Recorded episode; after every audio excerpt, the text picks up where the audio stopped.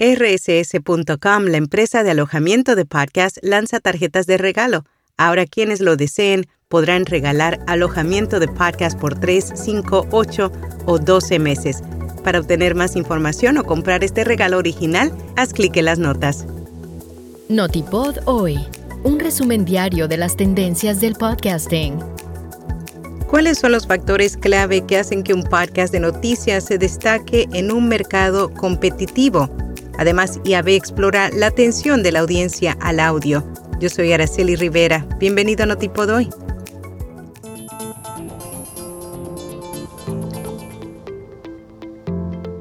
Los podcasts de noticias no son muy populares en el Reino Unido. El 30% de los británicos escuchan un podcast, pero solo el 8% escucha uno de noticias.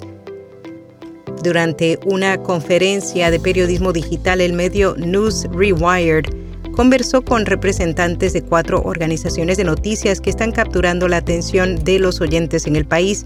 El objetivo era entender qué está impulsando sus estrategias y éxitos actuales Representantes de los podcasts de BBC News, Global Media, The Guardian y The New Statesman compartieron sus opiniones de lo que les está funcionando.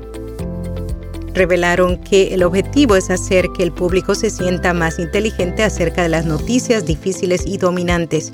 También hicieron hincapié a la importancia del video, ya que según ellos, a diferencia de los audiogramas, ofrece una mejor manera de promocionar los podcasts. Por último, afirmaron que tener grandes nombres detrás del micrófono significa que no hay necesidad de largas presentaciones.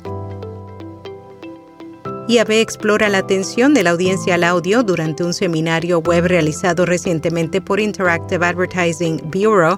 Se abordaron los principales hallazgos de varias investigaciones para analizar la importancia del audio. Por un lado, se habló sobre el estudio de Dentsu, que en colaboración con Lumen Research subraya el poder del audio en un panorama de medios competitivo, sobre todo porque esta investigación encontró que el 41% de los anuncios de audio generaban un recuerdo de marca correcto en comparación con el 38% para otros anuncios. Un artículo publicado en Marketing Directo repasa información sobre Culture Next, un informe anual sobre cultura y tendencias de escucha de la generación Z.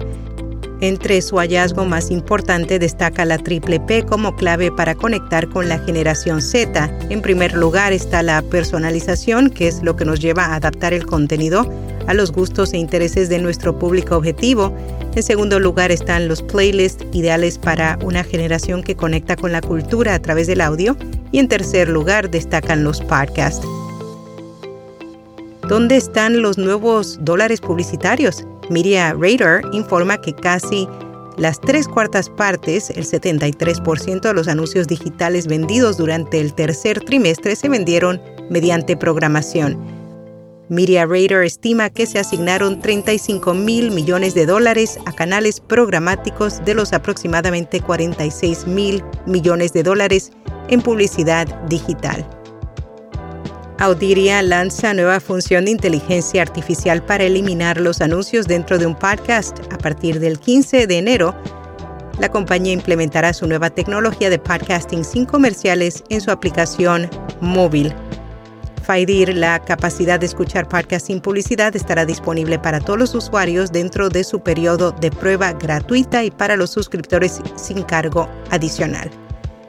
En podcast recomendado Libertad Inmobiliaria un espacio para todas aquellas personas que buscan ser independientes financieramente a través de inversiones inmobiliarias. Y hasta aquí, no tipo doy.